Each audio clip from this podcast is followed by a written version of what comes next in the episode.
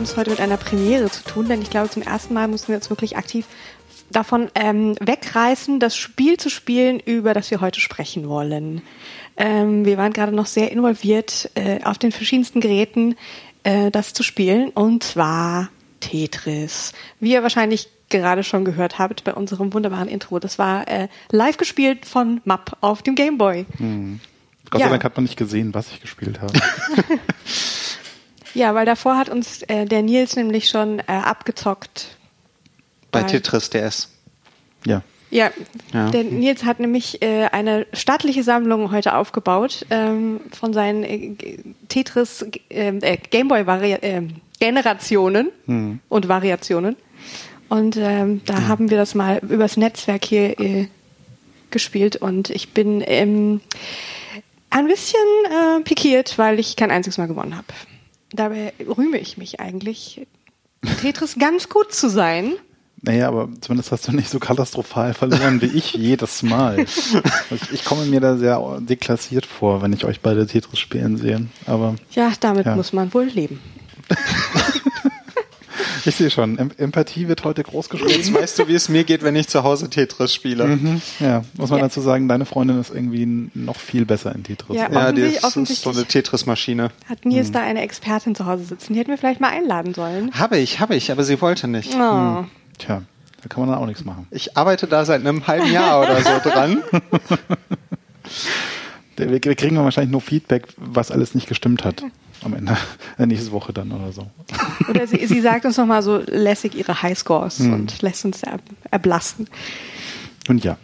Tetris, wollt ihr mal was dazu sagen, warum das wir unbedingt in diesem Jahr besprechen mussten und warum das so toll ist? Ja, äh, Tetris feiert Geburtstag, haben wir ja letzte Folge schon gesagt. Äh, und zwar das Tetris für Game Boy hat jetzt gerade frisch irgendwie ähm, um ein paar Wochen, glaube ich. Am 21.04 kam ja. der Gmoy 1989 raus und ja. wird 25. Mhm. Also je nachdem, wann das veröffentlicht worden wird, diese Folge, passt oder passt nicht. Ja. Und Tetris selber ist 30 Jahre alt dieses Jahr. Am 6. Juni. Tja. Gut, da sind immer noch zwei Monate vorbei. Trotzdem, das ist das Jubiläumsjahr, definitiv. Was auch schon äh, lustige Trivia ja darin äh, gefeiert wurde, dass es bei den, der Eröffnung der Sochi Paralympics mhm. ähm, es hat nicht Eingang in die, in die äh, Winterolympiade, die ja, bei der, bei der Closing Ceremony, nicht bei der Eröffnung. Stimmt, egal. Haben sie ähm, Tetris irgendwie? Da haben sie Tetris-Blöcke äh, irgendwie auf dem Spielfeld, äh, haben eine lustige Parade, eine Tetris-Parade gehalten und haben das, das Wort Impossible ge mhm. ge ge geformt, die Tetris-Blöcke. Ja, ja. Also auch da wurde das schon äh, groß geehrt. Das ja. Jubiläumsjahr ist durchaus ein Thema. Und Tetris ist ein, ein Teil der russischen, des russischen Selbstverständnisses, so ein bisschen. Ja, ja. Offensichtlich. Ja. Ja, dürfte ja wohl auch der größte Exportschlager aus Russland sein. Einer, abgesehen von ja, Wodka. Das, ja, oder, oder Panzer nach, nach dem Ende des Kalten Krieges. Hm, ja. Aber, beziehungsweise der AK-47. Tja, oder zu lange Romane. ähm, nein, aber äh, bevor wir endgültig in Stereotypen abgleiten, ähm, äh, Tetris hat ja eine lange und bewegte Geschichte. Ich glaube. Ähm, Tetris, Kommunismus, Panzer. Ah, okay, genug, genug der Russland-Klischees. Wobei, wenn man die Geschichte von Tetris so anguckt, guckt, äh, das ist schon sehr klischeehaft. So. Es spielt auf jeden Fall die Geschichte der Sowjetunion beziehungsweise dann später Russlands spielt eine große Rolle auch bei der Erfolgsgeschichte oder der einfach Verbreitungsgeschichte von Tetris. Das hm. muss man sagen. Ja. Es ist ein bisschen so, wie, wie, wie ganz frühe Computerspiele auch im Westen entstanden sind, nämlich irgendwie an, an Rechenzentren von irgendwelchen Informatik. Äh, ähm, Dozenten oder, oder äh, Angestellten zumindest von Rechenzentren, die sich in ihrer Freizeit da irgendwie äh, zum Beispiel Space Wars geschrieben haben und in Russland äh, hat eben. Oder Tennis for Two. Tennis for Two, richtig. Das war dieses Oszilloskop-Ding. Oszilloskop-Ding, genau, ja. Und in Russland hat sich der Herr Alexei äh, Pachinov, Pachinov? Pajitnov. Pajitnov. Ähm, hingesetzt und bisschen ähm, mehr Beton, bisschen mehr Liebe für das Pajitnov. Ja. Ja, gut. Ähm, Ich kann kein Russisch, äh, deswegen sei mir das verziehen. Ich muss dazu sagen, ich kann auch kein Russisch, aber ich hatte es mal zwei Jahre in der Schule und ich glaube, man spricht es so aus. Hm. Bei uns sind die Russischklassen nie zustande gekommen. I wonder why. Ernsthaft? Nun ja. Ähm, aber der hat sich da hingesetzt und hat quasi ein, ein Puzzlespiel aus seiner Jugend ähm, so ein bisschen äh, uminterpretiert ähm, und ein Videospiel rausgemacht. Also damals auf dem irgendwie in einem, einem russischen System, ich, ich, glaube Elektronika 60 oder so hieß das, ja. glaube ich. Das Originalspiel heißt äh, Pentomino, wenn ich mich mhm. richtig erinnere, und war ein rechteckiger so ein Lege Kasten, Legespiel, ne? Ja, ein rechteckiger Kasten und darin hatte man halt, äh, man hatte dann so Blöcke, die aus fünf Steinen bestanden, also nicht vier wie bei Tetris, was ja ein Tetrominos sind, mhm. äh, sondern halt die aus fünf Steinen bestanden. Man musste dann quasi diesen Kasten füllen mit den Teilen, die man ja. hat. Und das war ein, eins seiner Lieblingsspiele. So diese Art von Legepuzzle in etwas komplexeren Formen gibt es ja heute immer noch sehr äh, überall quasi und die sind auch sehr beliebt, glaube ich. Aber so ja, das ist so teures Pädagogenspielzeug. Genau. Aus Holz. Holzspielzeug. Ja. Nichts, ich habe nichts dagegen. Holzspielzeug ist toll. Natürlich ist Holzspielzeug toll. Ich bin da vielleicht gebrandmarkt. Meine Mutter hat in so einem Laden für pädagogisch wertvolles Spielzeug gearbeitet. Hm. Hm. Dann okay. musste man immer dafür kämpfen, dass man was anderes zu Wie in einem Gameboy. Ja, das, das, da haben meine Eltern dann, die Linie war dann irgendwie eine andere. Also wir bekamen kein, auf keinen Fall MB-Spiele, aber äh, Konsolen waren dann okay. Hm, keine okay. Ahnung. Hm. Ich glaube, das war dieses Hand-Auge-Koordinationsding. Ah ja. Ah ja. So, okay. Ach nein, das tut die Reflexe trainieren. Also, Tetris. Tetris. Genau. Ähm, das Ganze kommt von ähm, Tetr Tetromino? Tetrimino? Nee, Tetromino. Tetromino. Und sie haben sie aber im. Ähm, ja, ja, erzähl du. Äh, was äh, quasi die, der geometrische Name ist für eine Figur, die sich aus vier Quadraten zusammensetzt, ja. die orthogonal angeordnet sind. Wichtig. Ja, ja. sehr schön gesagt. Ähm, also vier Quadrate logischerweise bilden eben die vier, die verschiedenen sieben. sieben? Äh, sieben. Drei, zwei, sieben, ja. Ja, die sieben verschiedenen Tetris-Bauteile, Bausteine. Mhm. Und, ähm, und der Name leitet sich dann eben ja ab aus Tetromino und Tennis. Das Yay. war nämlich irgendwie so, ja, eben die Vorlieben von Herrn Pajitnov und so hat er das Spiel dann benannt. Weil man sich ein bisschen fragt, was ist jetzt die Tenniskomponente daran? Es ist ein Weil Spiel. Nicht.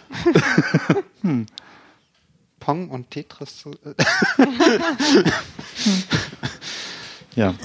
Also äh, äh, Tennis war ja damals durchaus eine Inspiration für viele Spiele, aber also zumindest in den Frühzeiten des Computerspiels, aber bei Tetris hätte ich das jetzt nicht vermutet.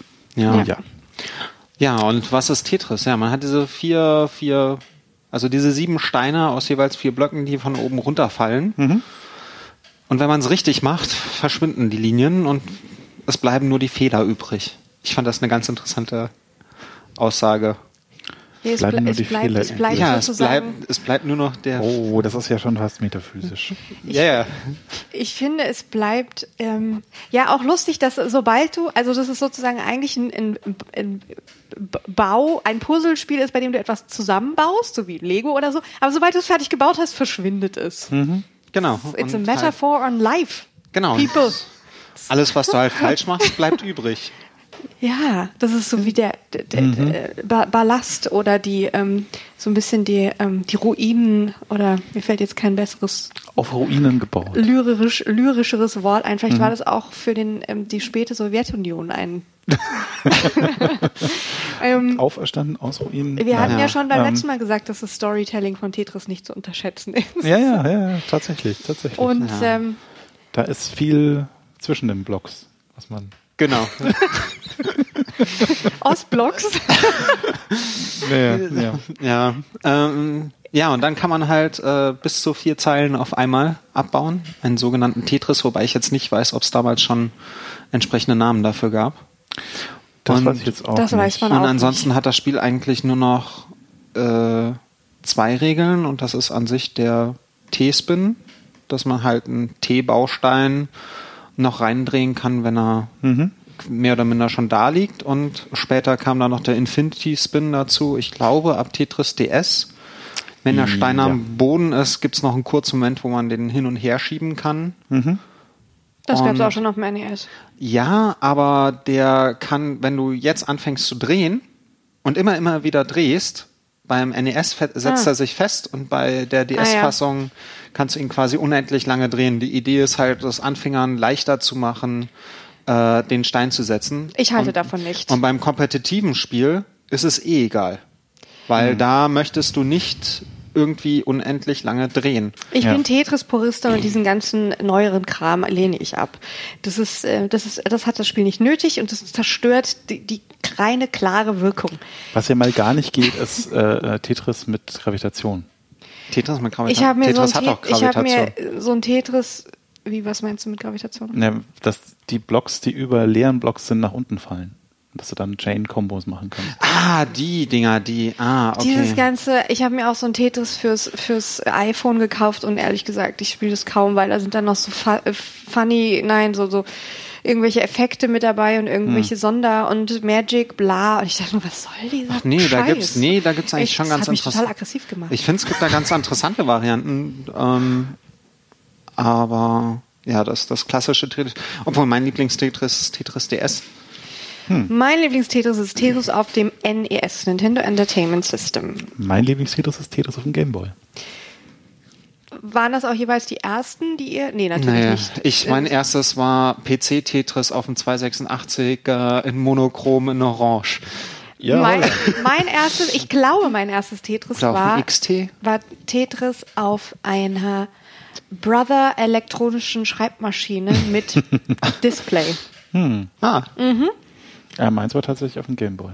Es kann auch sein, dass das sich überschnitten hat und ich nur so fasziniert, dass ich schon zwar den Gameboy hatte und es darauf auch ganz viel gespielt habe, aber ich so fasziniert war von der Tatsache, dass man auf dieser elektronischen Schreibmaschine Tetris spielen kann, hm. dass ich das immer wieder da gemacht habe, weil, weil das einfach so für mich ein total crazy Konzept war. Ja. Ähm, ja. Aber so richtig, also es ist auch kein Wunder, dass man, also finde ich, dass man die, die Nintendo-Version äh, vor allem äh, erinnert oder kennt oder als erstes gespielt hat, weil die ja auch wirklich die waren, wo es dann wirklich so richtig an die weltweite Verbreitung mhm. ging oder dass es darauf mit am erfolgreichsten war. Ähm, aber äh, mittlerweile auf es hat glaube ich die Mobile Phone Version äh, das überholt, aber mhm. aber ja. Ja. Aber die, die Version, die, auf PC, die du auf dem PC gespielt hast, war tatsächlich die von Spectrum Holobyte dann? Oder? Das weiß ich nicht mehr. Das war, ich weiß nur noch, das war halt eine Monochrom-Version. Mhm. Die hat auch, die hat, da haben die Linien auch keine Punkte gebracht, sondern nur das Droppen der Steine hat Punkte gebracht. Ah. Das, also das mit den Punkten bei den Linien war meines Wissens nach auch eine Neuerung bei dem Gameboy Tetris, hm. dass du Punkte für die Linien bekommen hast. Hm. Ähm, und der Wettbewerbsmodus, also ich habe als Kind auf dem Gameboy habe ich es kaum gespielt, außer wenn ich es am Linkkabel mit Freunden zusammengespielt habe. Das war auch toll, hm. ja. Da haben wir es viel gespielt. Also so dieses kompetitive hm. Tetris. Das gab es halt auch noch so wenig, dass man solche Spiele dann auch noch gegeneinander spielen konnte. Also ja. das war halt auch ein bisschen neu mit dem Gameboy. Ja. Ja, das war halt bei dem Gameboy Tetris eine totale Neuerung, vor allen Dingen, weil sie auch dieses äh, Linien aufbauen, also das Linien rüberschicken, mit eingebaut haben. Also wenn man, Stimmt, ja, wenn man zwei Linien abbaut, kriegt der Gegner eine Linie, wenn man drei Linien abbaut, kriegt er zwei Linien, wenn man Tetris macht, kriegt er vier Linien. Ja, das haben wir auch gerade bei dem ähm, DS-Fight hier sehr schmerzhaft erleben müssen. Mhm.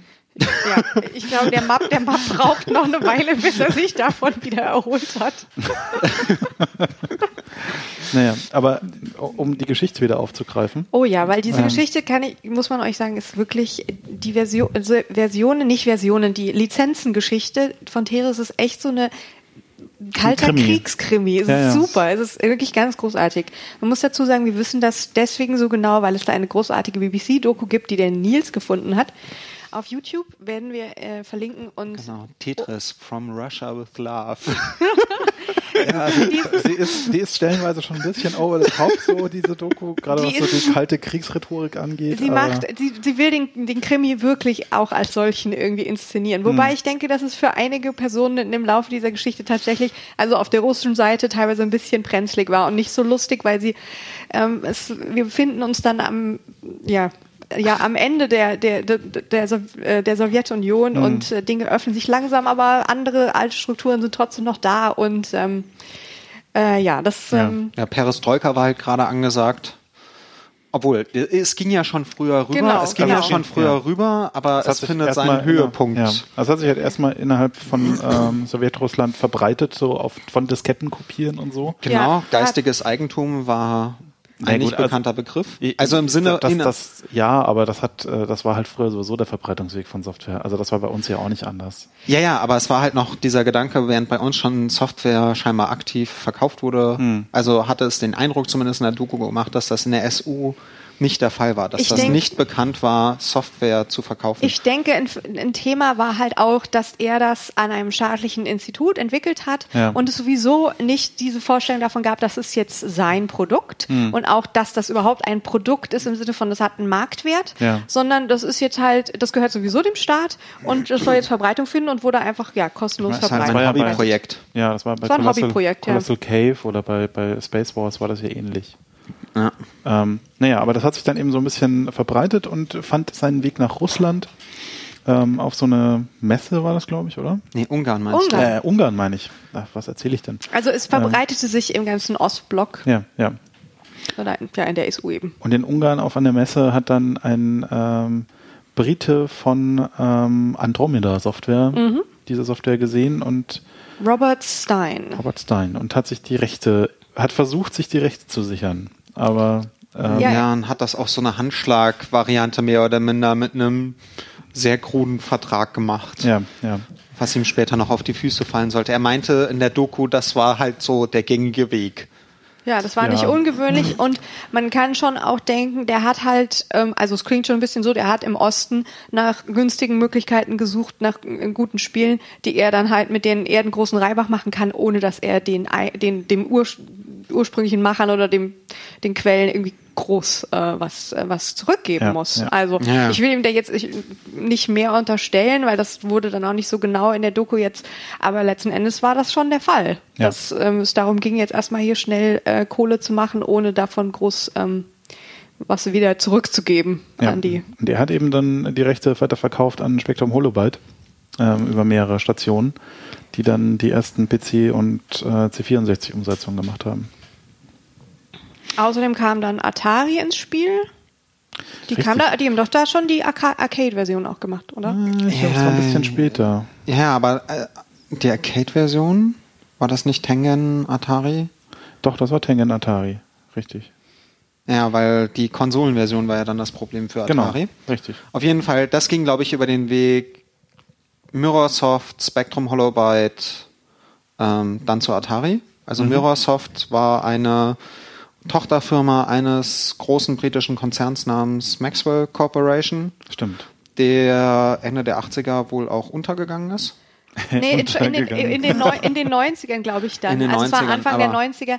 Aber ähm, ja, das alleine ist schon so eine, so eine Story, wo man denkt, was, das ist doch irgendwie aus Denver Clan, ja. Es also, also so ein britisches, wirklich so ein, so ein Mogul à la Murdoch, von dem Mhm. man heute irgendwie nichts mehr weiß, weil er ähm, irgendwann äh, fand man nur noch seine Yacht und ihn nicht mehr und er hat irgendwie Ja, vier, Milio vier Millionen veruntreut. 400, oder 400 Millionen. 400 Millionen. Ja, ja, und so hat der, sich- der, der Pensionsfund und also Ja, genau. Vielleicht hat er sich verspekuliert oder was auch immer. absolut äh, irre Geschichte. Ja, also entweder er ist ähm, mit, mit dem Geld äh, wohin gelaufen oder er, ist damit, er, ist, er hatte vorher das schon ver versetzt und ist dann baden gegangen zu lange.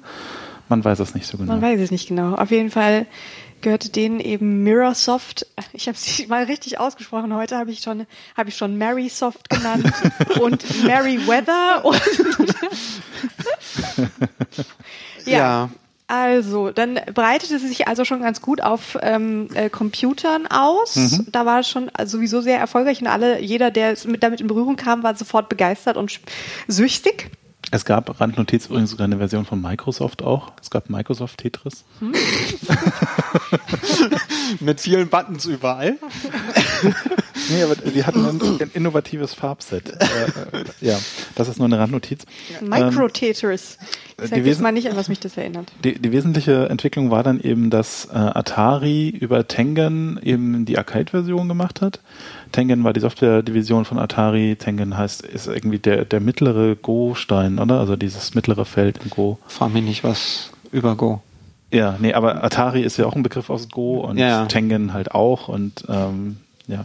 Ähm, und Tengen hat dann aber auch die Lizenz weiter lizenziert an Hank Rogers, der dann irgendwie für die NES-Version äh, so, so mitverantwortlich ist, oder? Nee, der hatte, der hatte den Plan, also Nintendo. Nein, Hank Rogers hat es erstmal die Computerversion nach Japan gebracht und Ah, ja, dann richtig. wollte er sich die Handheld-Version für Nintendo sichern. Weil nämlich, also weil, Weil eben von Nintendo- Nintendo, also Hank Rogers gehört zu Bulletproof Software und Nintendo hat halt gerade, war halt gerade in der Entwicklung für den Game Boy. Und die wollten dieses Spiel für den Game Boy als Release. Genau, und Hank Rogers ähm, hatte dann mitbekommen, dass da wohl neu, wenn ich es richtig verstanden habe, wenn ich es richtig in Erinnerung habe, Neuverhandlungen über die Lizenzen geben sollte. Naja, er hatte, hatte erstmal den Robert Stein angefragt, wie das ist mit den Handheld, ähm, mit den Handheld-Rechten. Ja. Und äh, der hat ihn dann ewig hingehalten und irgendwann hat, Stimmt, hat ja. Rogers gedacht, äh, mir schwimmen die Fälle weg, ich fliege jetzt einfach mal nach Russland. Weil wir sprechen auch, wir sprechen jetzt auch von 89 und Nintendo will diesen Game Boy rausbringen. Genau, wir sind, wir sind am, im Beginn des Jahres, ist Februar 89 und es kommt zu einem Showdown in Russland. Und man muss Genau. wirklich sagen, äh, äh, durch welche Zufälle auch immer fliegen gleichzeitig Robert Stein von Andromeda, der irgendwie das Gefühl hat, er muss hier mal irgendwie ein bisschen verhandeln, weil er denen noch nichts gezahlt hat, Mhm. sie langsam unruhig werden und äh, er das Gefühl hat, dem muss mal ein bisschen was geklärt werden. Vor allen Dingen- die Handheld-Rechte. Vor allen Dingen, was man jetzt noch, was man jetzt noch dazu sagen muss, ähm, de- den Teil haben wir nämlich ausgelassen mit Robert Stein. Er hatte diesen Vertrag mit un, also mit diesem ungarischen Entwickler gemacht und die SU hat in der Zwischenzeit ein Institut namens oder ein ja ein ein, ein Bürokratieungeheuer namens ELOG äh, an den Start gebracht, was halt dafür dienen sollte, Software in den Westen zu verkaufen. Ja. Und die haben halt gesehen, dieses Tetris, was ja der SU gehört, das ist irgendwie im westlichen Markt. Und die haben den dann mal angeschrieben, so, hey, du schuldest uns Geld. Und auf einmal hat er halt nicht mehr mit irgendeiner ungarischen Firma zu tun, sondern mit dem sowjetischen Staat. Ja. Und Ja. so äh, gab es sich, dass im Februar 89 gleichzeitig äh, Robert Stein, äh, Hank Rogers, ähm, der für Nintendo unterwegs war, oder also Ja, das an Nintendo dann weiter verkaufen wollte. Und noch jemand von Und, Microsoft. Maxwell. und dann der Sohn von diesem ähm, Medienmogul Maxwell Junior, äh, Ja. weiß nicht mehr genau, alle zur gleichen Zeit ähm, nach Moskau flogen, um Ja. sich mit dem Mann von der E-Log zu treffen. Genau. Genau. Nichts voneinander wussten und alle am gleichen Tag nacheinander terminiert. Wo man auch wirklich denkt, wie kann das passiert sein? Und, Aber und dieser Hank Rogers, das Beste ist dieser, also den, den Maxwell und den Stein, da haben sie ja schon gezielt gleichzeitig Termine gegeben. Und dieser Hank Rogers hat halt keine Ahnung von der SU, meinte, "Pff, ich flieg mal rüber, so über den eisernen Vorhang, geh da hin, ich habe überhaupt keine Ahnung Ja. von dem Land, aber ich kenne mich mit fremden Kulturen ganz gut aus. kam, kam hin und meinte so, oh, die mögen mich nicht und die gucken alle so grimmig. Ja, genau. Und er totalen Kulturschock irgendwie. Ich meine, der war ja, er ist ähm, äh, äh, damals eben äh, Spezialist für den japanischen Markt gewesen und ja, daher auch dann die Nintendo Connection. Und, Und der Schnurrbart. und ja, und er hat einen lustigen Schnauz und das in dieser Doku besonders lustig ist, dass dieser äh, Hank Rogers auch schon damals immer offensichtlich so eine äh, Videokamera mit sich rumführte, um so ein bisschen funny Home Video Style irgendwie seine Reisen zu dokumentieren. Ja, auch für Japan halt zu dokumentieren, wo Ja. er dahin fährt, was er macht ja. und so. Und ähm, sehr, sehr äh, lustig in dieser Doku. Also und äh, gut, wir, wir wollen jetzt nicht zu sehr ins Detail gehen, aber das Ende von der Geschichte war das eigentlich äh, Hank Rogers diese der E-Log so ein bisschen am am ähm, ehrlichsten erschien, glaube ich. Und gut, der, der hat, Und- der, Und der konnte hatte sich halt mit einfach Paschi, pa, Pasitnov, mit dem hat er sich halt so ein bisschen angefreundet. Ja, er traf dann Pajitnov und die haben sich total super verstanden. Den, den Maxwell fand, mochten sie nicht, weil der so von oben runter. Es hat, glaube ich, auch geholfen, dass, dass Rogers halt gesagt hat, äh, Ich wollte gerade sagen, ich Nintendo. Nintendo hier. Die wollen eure Lizenz Es, kaufen. es war also, dass die E-Log da eigentlich relativ geschäftstüchtig war, was natürlich, wie gesagt, die Sowjetunion kurz vor Zusammenbruch, auf Mhm. einmal wird man hier, muss man kapitalistisch agieren, was ähm, dieser eine Mann von der E-Log, dessen Name man sich leider so schlecht merken kann, Irgendwas mit B. mit P, oder? Naja, ähm, der hat das schon ganz gut gemacht, aber dann ähm, stellte sich leider raus, dass äh, Maxwell Senior äh, noch zu der Führung der Sowjetunion, der noch bestehenden, eigentlich sehr gute Beziehungen hatte und ihm wurde da quasi halb mit dem Gulag gedroht, wenn dieser Nintendo-Deal nicht zustande kommt. Ähm, beziehungsweise, äh, also es war für, für die ELOC eine ganz schön brenzliche Situation auf einmal. Aber letzten Endes ähm, äh, hat dann äh, der Rogers sehr schnell gehandelt, äh, hat dann irgendwie den, die Nintendo-Chefs eingeflogen und die haben sich dann kurzerhand nicht nur die Handheld, sondern auch die Konsolenrechte geschnappt. Dann war das unter Dach und Fach und dann dann kam, kam Atari, wollte Atari wollte, sie hatten ja die Rechte für Computer und mhm. ähm, die hatten schon irgendwie 500.000 Module oder so hergestellt. Riesen Werbekampagne, die hatten schon äh, Millionen in ihre Konsolenversion genau. von Tetris gesteckt. Und dann kam Nintendo und meinte so, ach, übrigens, wir haben die Konsolenrechte. Und ihr nicht. ja, worauf ja. Atari geklagt hat und verloren. Ja. Ja. Ich wette, Tetris ist auch viel in dieser großen in dieser Atari, verklappt. In dieser Atari-Gruppe. so, wenn, wenn, du doch diese ganzen ET-Cartridges durchgräbst, dann stößt du irgendwann auf Tetris. Ja. Also nochmal, diese, diese, diese Halde gibt's wirklich. Ja, ja die. Halde gibt's wirklich. Also, ja, da liegen dann wahrscheinlich auch die Tetris-Module. Kurz erklärt, äh, E.T., großes, äh, großes äh, ähm, Desaster. Äh, ja, und auch große Geschichte eben so äh, in, in der in der Video, also große große Event in der Videogame-Geschichte. Das war so schlecht, dass ihm zugeschrieben wird, diesem Atari-Spiel, dass es irgendwie dafür verantwortlich wäre, mhm. dass irgendwie drei Jahre die Konsolen äh, ja, für den, für den komplett kollabiert halt. sind. Ja.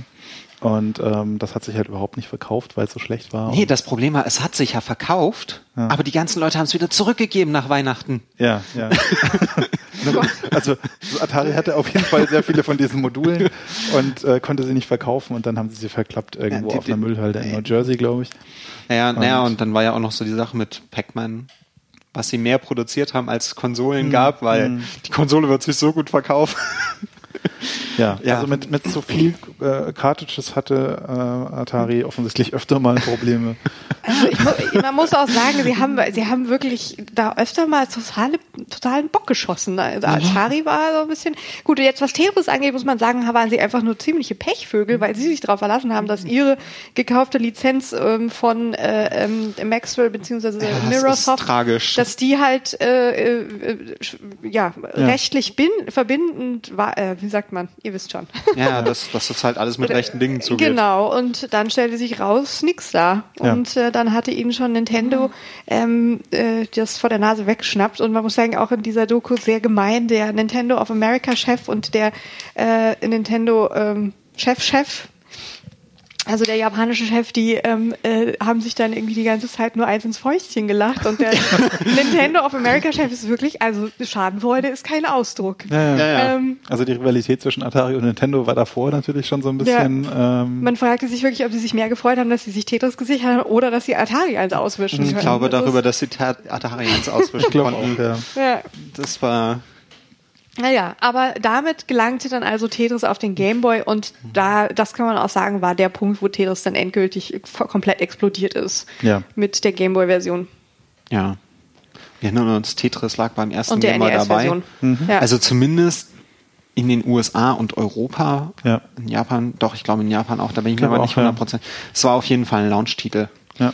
Und für die NES haben sie ja dann nochmal diese, ähm, also da war es zumindest bei der späteren, dieser Kombi-Version, wo man dann so eine, eine Kassette bekam mit drei Spielen drauf. Und da ja. war Tetris auch dabei. Ja. Hm. Die hatte ich. Ja. Und der Herr Pajitnov, der hat nur sehr wenig von Tetris gesehen. Ja, ja das Problem war, dass ähm, er das halt zu dem Zeitpunkt, als er das gemacht hat, ähm, eben nicht er dann der Besitzer war, sondern die Sowjetunion. Und dann hat zwar die E-Log da noch einiges Geld gesehen, aber er nicht. Bis zu dem Zeitpunkt, ähm, also er ist dann über Hank Rogers, ist Pajitnov dann in die USA äh, ausgewandert mit seiner Familie. Mhm. Hat er aber schon eher so ein bisschen rumgekrebst erstmal. Hat für Microsoft gearbeitet. Ja, aber erst hat er rumgekrebst und dann ja. hat er für Microsoft angefangen zu arbeiten.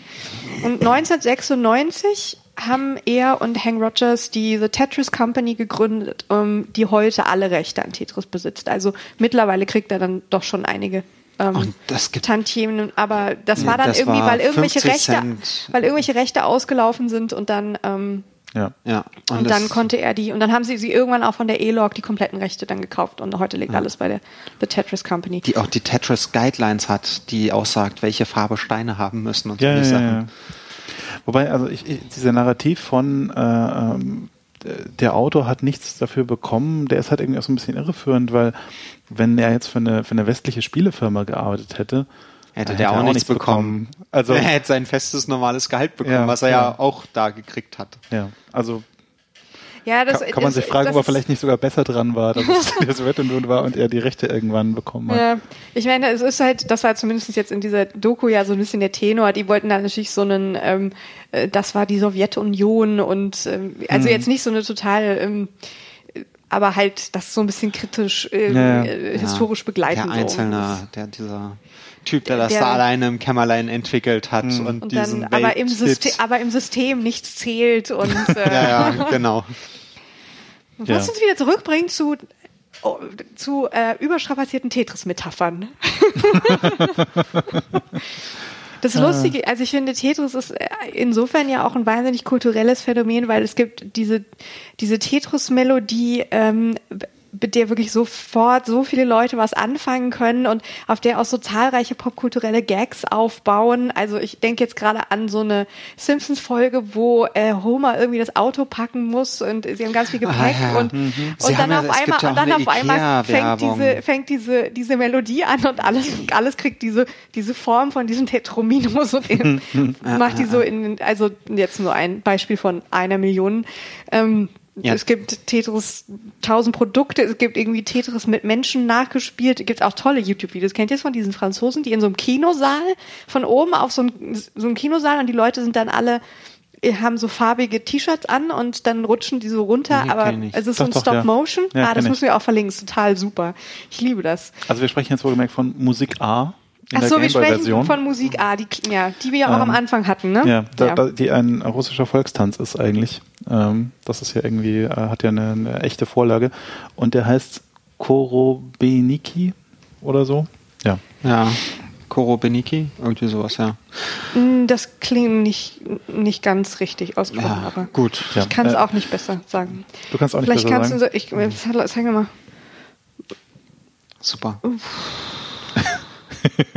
Nö, war doch wahrscheinlich, ja, Hm. Peddlers. Was heißt Peddlers?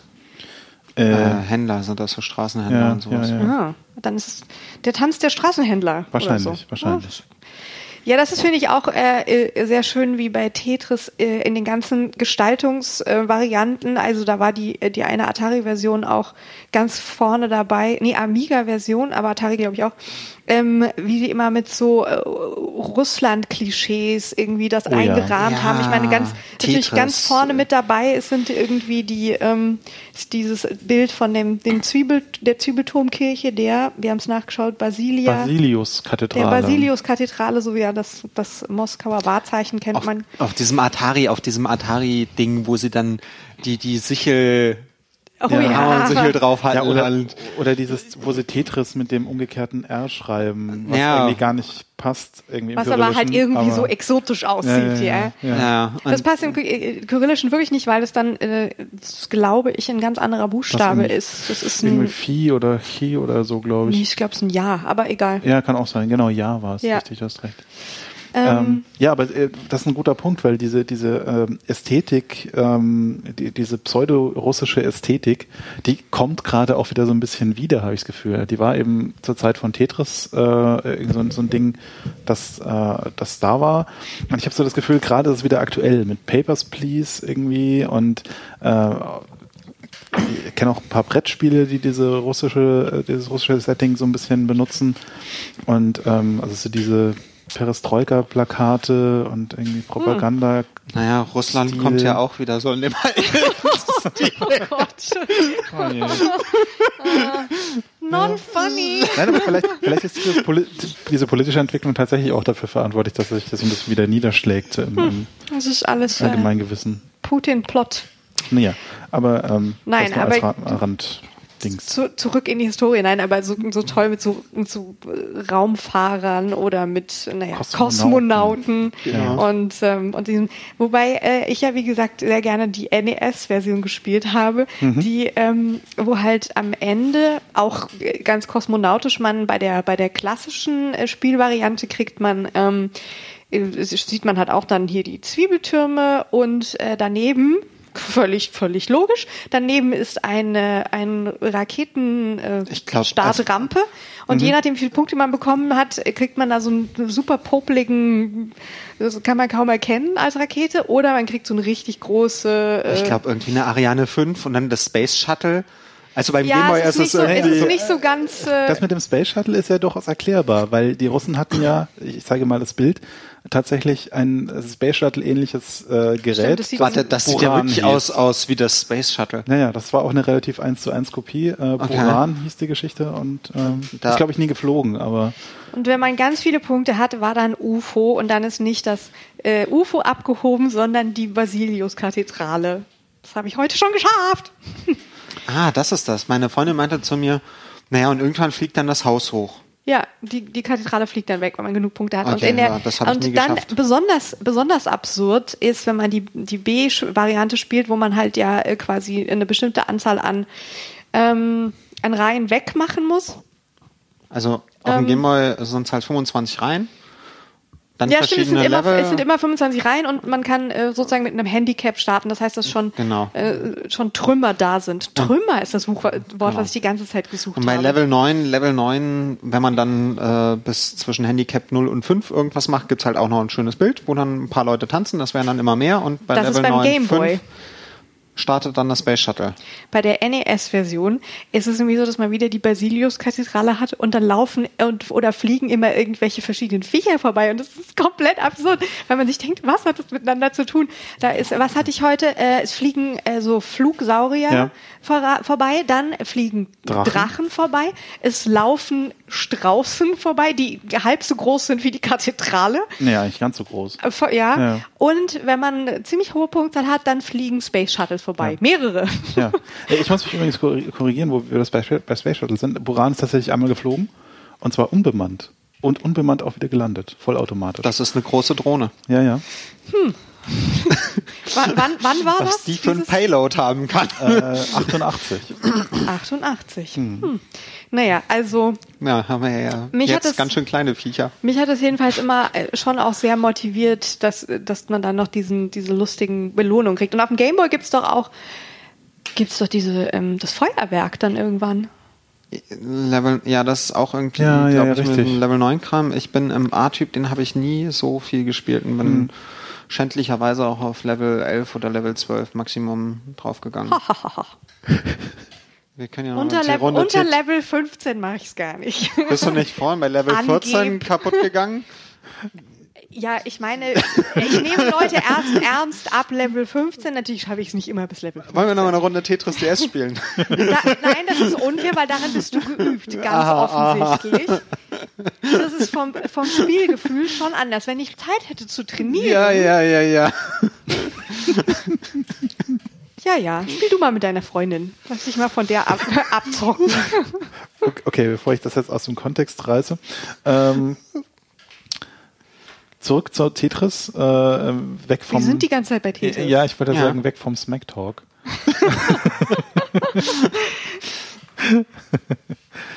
ähm, haben wir denn noch was? Äh, Gameboy. Gameboy. Gameboy. Gameboy. Ich dachte, wir reden noch ein bisschen über den Gameboy. Ja. Ja, äh, 89 ist auch der Gameboy rausgekommen. Mhm. Äh, Handheld, irgendwie, was war das? Vier Graustufen, also Grünstufen aus 16 oder sowas. Wir haben auch ein paar Gameboys da. Mhm. Ja. Äh, ein Gameboy Color und ein Gameboy.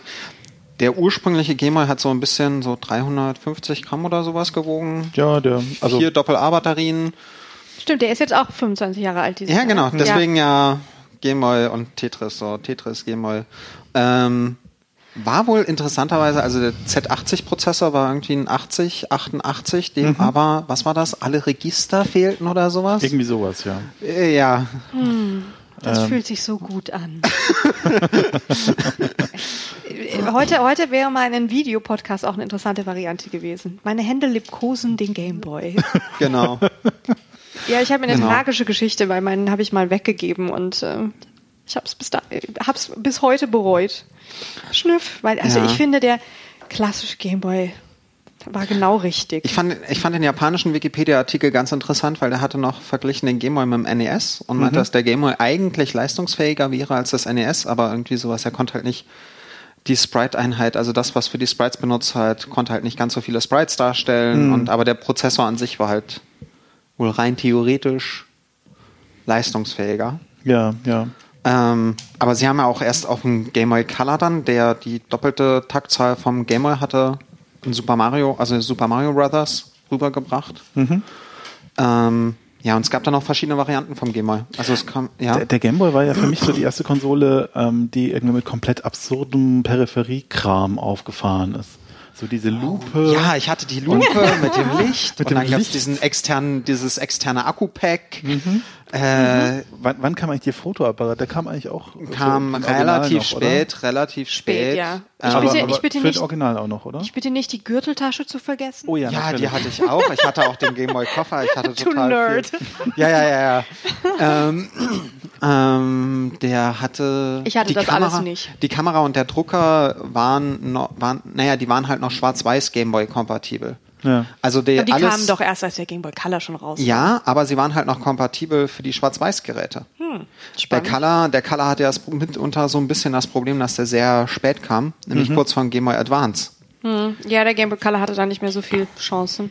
Ja, und ähm, Der Game Boy Color kam 2003, nee, äh, aufgehört 2003, 98 kam er raus. 98 so. Und wann kam der Advance? So viel später war das nicht. 2000, Äh, 2001 oder sowas? 2001. Ja, 2001. Drei Jahre ist halt nicht viel. Nee. Vor allen Dingen bei einer Konsole, die schon sehr alt ist. Ja, aber gefühlt war der, äh, der GBC auch nie so ein Ding, wo ich mir gedacht habe, das muss ich jetzt haben. So, weil so, so das war so dieses, wir haben jetzt noch Farben oben drauf geschraubt. Ja, Ja, ich fand auch nicht, dass das so, so wahnsinnig attraktiv aussah. Also, Für Tetris ist es halt hübsch. äh, ja, ja. Ja, du hast halt, du hast halt bei, bei, NES. bei so NES. manchen, bei so manchen Spielen hast du halt den Vorteil, dass der Game Boy Color zum Beispiel die, die Sprites äh, in einer anderen Farbe darstellt als den Rest. Also du hast dann sowas wie einen grünen Hintergrund und die Sprites sind rot, was zum Beispiel bei Gargoyles Quest ziemlich cool kommt, weil dann der. Gargoyle rot ist. Ja. Ähm, und dann hat er halt diese, hat er halt mehr Prozessorpower gehabt und es gab halt auch exklusive Game Boy Color Spiele. Also zum Beispiel diese zwei Zelda-Spiele. Es gibt ja Zelda, äh, äh, äh, bei der irgendwas of Seasons und oh Gott, mir fällt's nicht ein. Mir auch nicht. Ich hab Nicht, sie, nicht zu vergessen Tetris DX.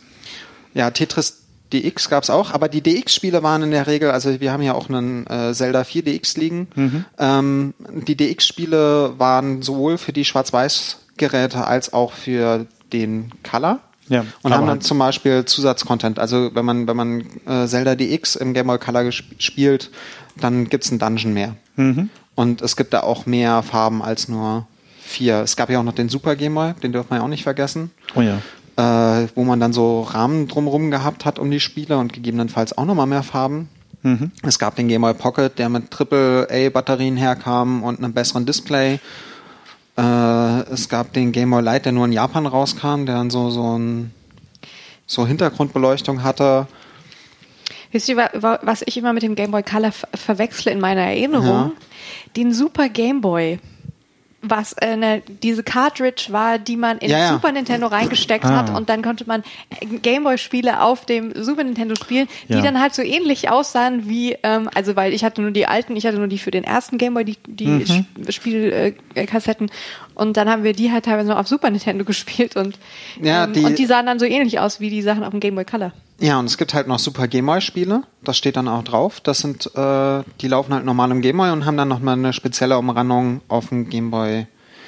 Auf dem Super Game Boy haben die so, eine, so, einen, so einen speziellen Rahmen drumrum und können auch nochmal mehr Farben, glaube ich, haben. Ja, ja, ja, ich erinnere mal sowas Also hatte ich. Donkey Ich hatte, Kong ich hatte nur dieses Adapter und ähm, Das war auch diese Nummer, wo man dann verschiedene Spiele. Paletten auswählen konnte pro Genau. Spiel, so, dass es auch am Ja, ja, genau. Genau. Ich, ich fand es aber dann auf, auf Dauer nicht spannend. Hm. Das kann man beim Game Boy Color auch machen, wenn man eine andere Richtung drückt beim Ah ja, Starten richtig, stimmt. Der Game Boy Crammer zum Beispiel empfiehlt teilweise, hier, wenn ihr einen Game Boy Color benutzt, spielt's am besten Hm. so, dann kriegt man eine bessere Palette für das Spiel. Ähm, ja, wo waren wir? Game Boy Color und so.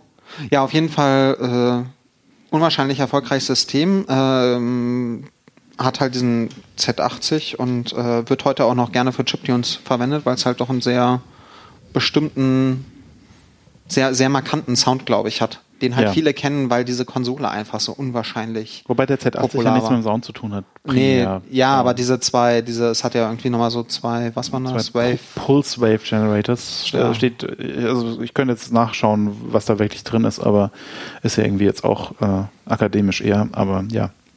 Es ist auf jeden Fall ein, ein sehr eigener Sound, so, das ist ein, äh, fast schon so wie der C64 einen sehr äh, bestimmten eigenen Sound hat, hat der Game Boy auch einen sehr eigenen Sound. Sound. Ja, den man halt auch wiedererkennt. ja, Ah, großartig. ja. Ja. Mhm. Ja, Ich habe jetzt übrigens festgestellt, was ich vorhin meinte, das, was ich für, für iOS habe, ist halt einfach dieses äh, Tetris, was EA gemacht hat für, ja. für alle möglichen portablen Sachen. Und ich finde, ähm, also das Feeling ist nicht so. Pff. Aber ich glaube, ich spiele auch einfach Tetris nicht gerne auf dem Touchscreen. Das macht Ja. keinen Sinn irgendwie. Äh, Ja, Entschuldigung, kleiner, ja, kleiner ich halt Exkurs. Wir waren beim Gameboy. Ja, genau, weil ich beim Gameboy sage, also ich habe den Pocket leider nie in der Hand gehabt. Ein Mhm. Light hätte ich mir einmal fast gekauft und habe es dann sein lassen, weil ich gerade kein Geld hatte. Hm. Sonst hätte ich mir den auch noch geholt, aber ähm, weil ich, weil ich, wenn ich Wofür das, brauchst du all diese Gameboys? also mein Gameboy, den ich hier liegen habe, der ist geliehen zurzeit von meiner Schwägerin und der Gameboy Color ist eigentlich der von meiner Freundin. Ich hätte ja nochmal gerne einen eigenen Gameboy Classic. Hm. Äh, weil ich sagen muss, wenn ich damit heute spiele, denke ich mir so, wow, was hat man damals für einen Schmerz über sich ergehen Oh lassen, ja. um damit zu spielen. Mhm. Also Der so, so der Hand. also so, ne, ich meine das Display. Das auch, also ja. diese Hintergrundbeleuchtung hat einen ja so sehr versaut. Das geht gar nicht. Ich konnte mit dem Gameboy überall spielen, selbst mit niedrig, wenigen Licht und sonst wo. Hm.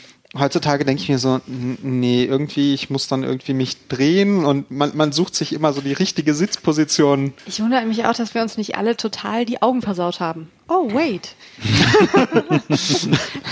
Ja. Also in dieser Runde gibt es niemanden, der ohne Sehhilfe auskommt. Ist in meiner Familie genetisch. ja, Ähm, und, und beim Game Boy Color, der hatte halt ein nicht hintergrundbeleuchtetes Farbdisplay, was irgendwie noch schlimmer ist. Mutig, mutig, ja. Ja, aber sie wollten halt lange Batterielaufzeit über alles.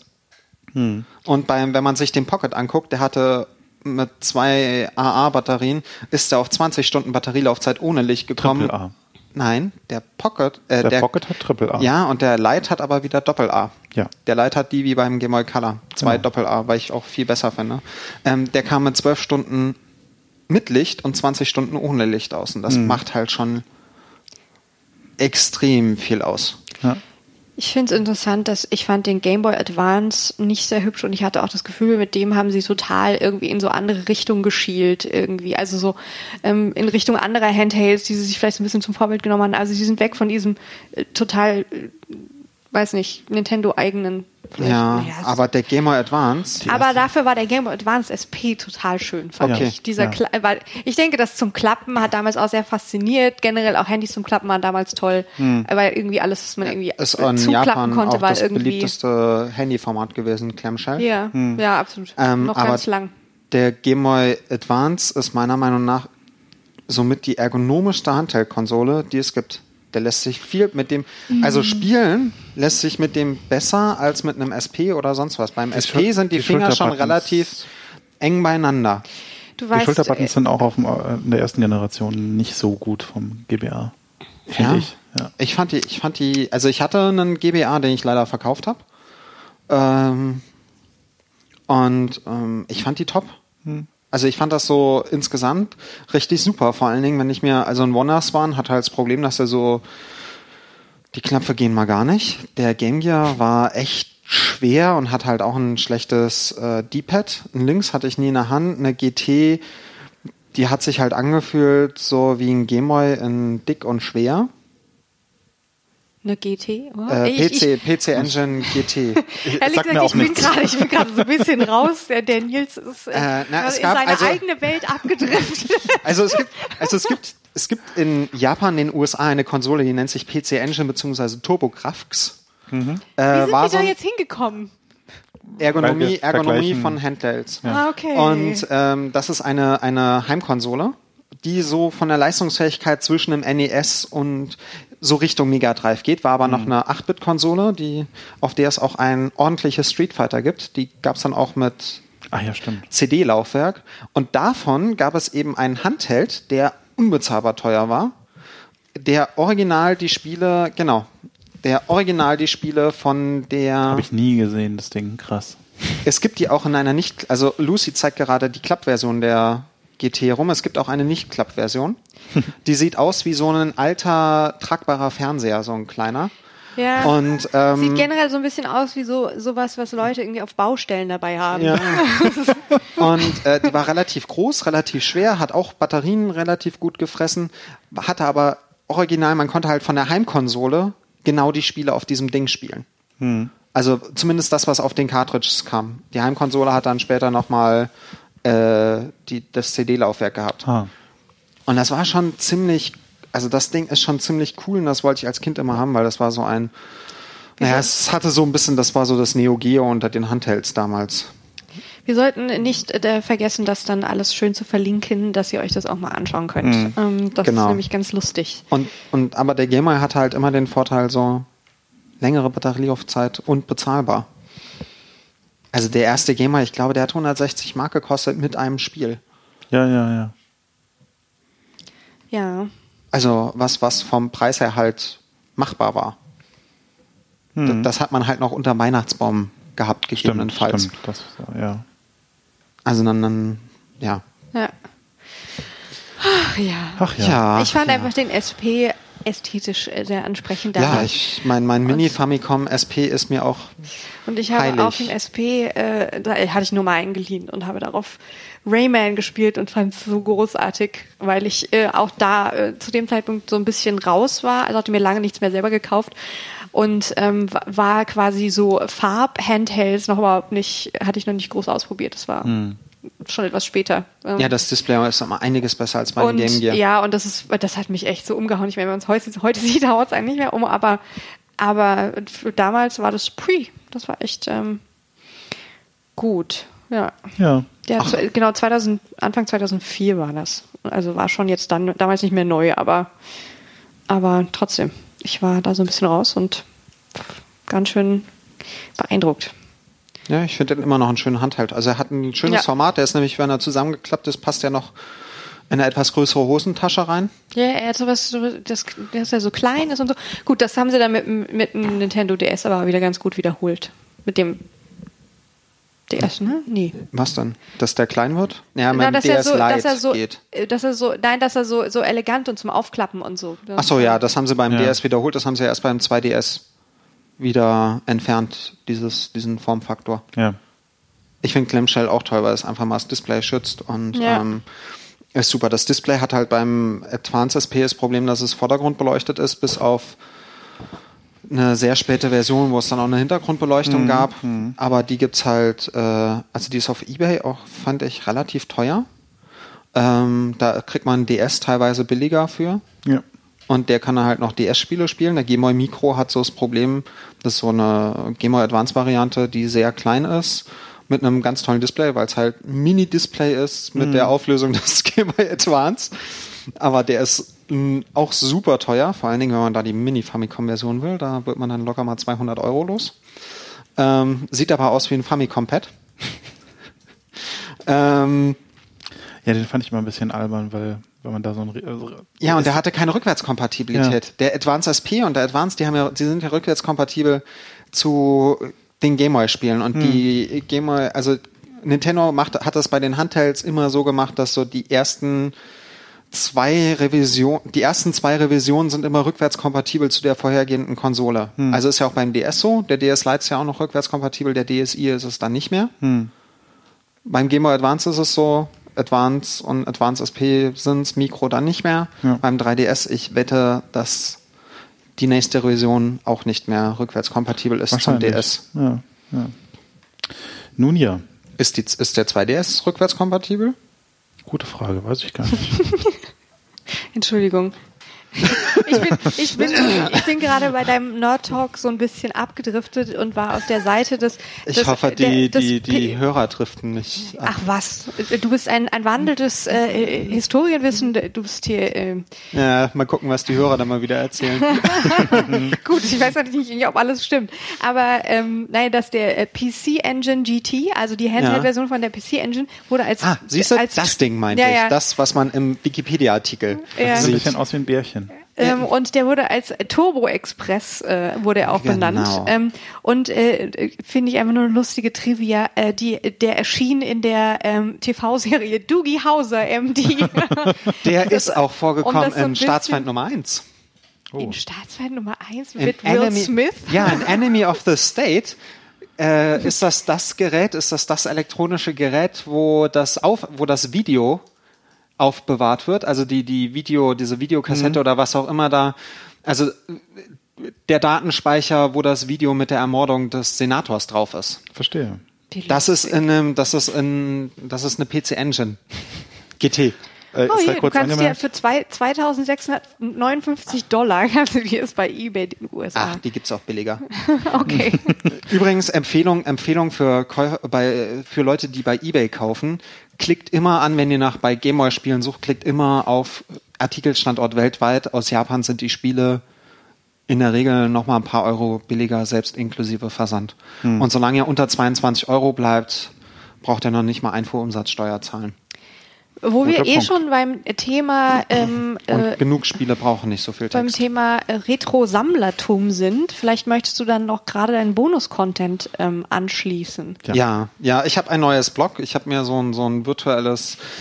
Ich hatte das Bedürfnis, meine, meine Retro-Sammlung irgendwie mal zu tracken. Also wird auch meine ähm, und habe da so einen Blog unter retrogames.kopschetzky.net mir aufgebaut, wo ich zurzeit äh, täglich versuche, ein Spiel aus meiner Sammlung zu veröffentlichen, so Ja. ein schlechtes Foto. Ähm, und dann ein paar Daten zu dem Spiel, äh, was halt auch für mich wichtig ist, sowas wie habe ich es schon geschafft, damit ich einfach über einen Tag äh, auf Completed No gehe, um zu sehen, was aus meinem Pile of Shame ich denn noch spielen könnte, bevor ich mir was Neues kaufe. Und du, du hast ja auch wirklich ziemlich abgefahrene Sachen. Ich habe hier so irgendwie gerade Godzilla-Kunden in der Hand äh, von, von Toho. Äh, und äh, ja, ich frage mich, um Gottes Willen, was ist das? Ja, also man kann schon sagen, der, der Nils bewegt sich schon auf jeden Fall im Sammler-Content-Bereich. Es ist jetzt, geht über das hinaus, was wir hier beim Retro-Zirkel, also es ist nicht so banal wie Tetris.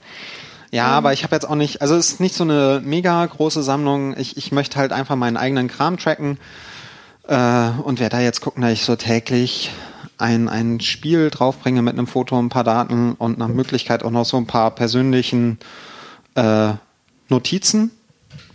Also die gehen dann schon Richtung Blogartikel, wo ich dann selber so meine Meinung zu dem Spiel oder irgendwelche Erinnerungen an das Spiel und so drin habe. Ja, und bis jetzt bin ich, glaube ich, bei so um die 20 Spiele, die ich veröffentlicht habe. Ich, ich, ich, sorry, ich habe gerade nach Gojira-Kunden gesucht und äh, die Hälfte der Artikel ist äh, Video Game Obscurity überschrieben. und du bist auf der ersten Seite mit deiner Retro Games Collection. Wow, nicht schlecht. Also für Kenner. ja. Ja, Ja. ja, ja, Das war übrigens, das Spiel war übrigens bei, da habe ich mir viel, also ich wollte eigentlich nur Saga 2 und 3 mir kaufen, was Final Fantasy Legend 2 und 3 sind für einen Gameboy. Die japanische Variante und es war die billigste Version, war halt so vier Spiele auf einmal zu holen. Und da war eben Ultraman Club und ähm, Gojira Kun bei. Beides sehr obskure Spiele. Ich habe bei beiden noch nicht rausgefunden, was ich machen muss und wie sie funktionieren, weil sie natürlich ohne Anleitung kommen und ohne Verpackung, wie es sich für billige Spiele gehört. Ja.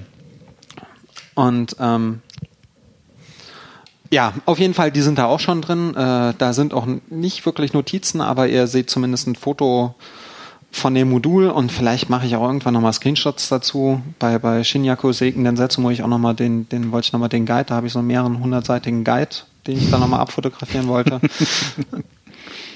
ja, ja, Ja. man ist nur einmal in Japan. Also es sieht auf jeden Fall sehr schick aus. Ja. Hast du ein sehr gutes ähm, äh, Layout für ausgesucht. Ähm, Kann man mal reingucken. ja, kann man mal reingucken. Genau. Und ähm, mal wieder reinhören kann man beim Retro-Zirkel. Ja. Oh, das war diese. Mit der Brechstange. Ähm, genau, weil wir sind eine, am Ende. Ein klassischer Map. Ja. Mit der Brechstange, ein klassischer Map. Nee, ähm, wir sind am Ende der Sendung angekommen. Wir haben jetzt dann doch eine Stunde gefüllt mit Tetris und Gameboy zugegebenermaßen, aber schon auch mit Tetris äh, zu großen Teilen. Das ist es, aber das hat es aber auch verdient. Wie gesagt, ich musste heute äh, wieder feststellen, man denkt so, ah, Tetris, irgendwie kennt man, hat man irgendwie so oft gespielt und dann fängt man es wieder an und das ist, ähm, also mich hat es gleich wieder sehr gepackt und ich war, wollte unbedingt Du dann warst dann eine Stunde nicht ansprechbar. ja, ich, ich habe das ähm, emuliert äh, auf die NES-Version mit äh, Originalcontroller gespielt. Ich will dazu sagen, äh, für meine Retro-Ehre, ich hätte auch die NES da mit Cartridge und allem, aber ich habe leider gerade kein Gerät, an das ich es anschließen kann. Ich muss mir mal den richtigen, äh, irgendeinen guten Adapter suchen ähm, und äh, das dann auf dem Beamer spielen.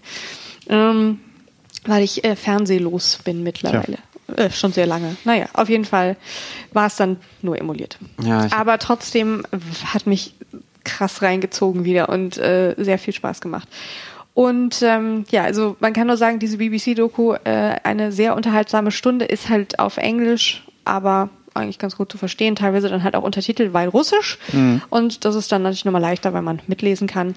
Und äh, man kann nur sagen, Alexei Paschitnov? Ist ein total sympathischer Typ, finde ich. Ja, Also der, der, der Macher sehr auch irgendwie bescheiden, aber auch nicht so übertrieben bescheiden, sondern einfach so, also der grämt sich jetzt nicht darüber, was hätte sein können oder nicht. Ähm, ist, glaube ich, einfach. Ähm, er wird irgendwie als äh, legendäres Spiele One-Hit-Wonder gehandelt, weil er quasi nie wieder was ähnlich Erfolgreiches gemacht hat.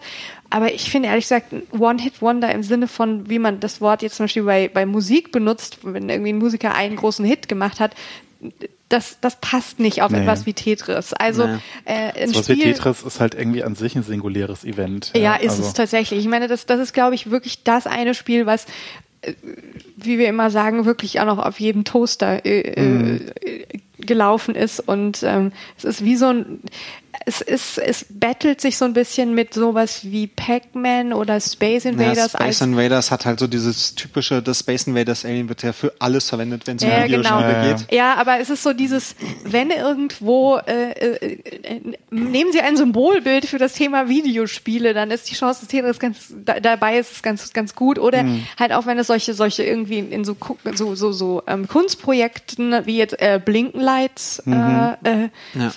können wir noch verlinken, wer es nicht kennt, also sozusagen, wenn das mal, wenn irgendwas an, an der Hauswand gespielt wird oder oder in, an, in einem ganzes Gebäude in ein, ein, äh, eine Konsole oder ein, ein Display quasi äh, verwandelt wird, dann ist die Chance, dass Tetris da gespielt wird, doch relativ hoch und und jeder weiß sofort, was es ist. Ja, es gehört halt so zum Vokabular von, von äh, den Ur-Videospielen äh, neben Pong, Space Invaders.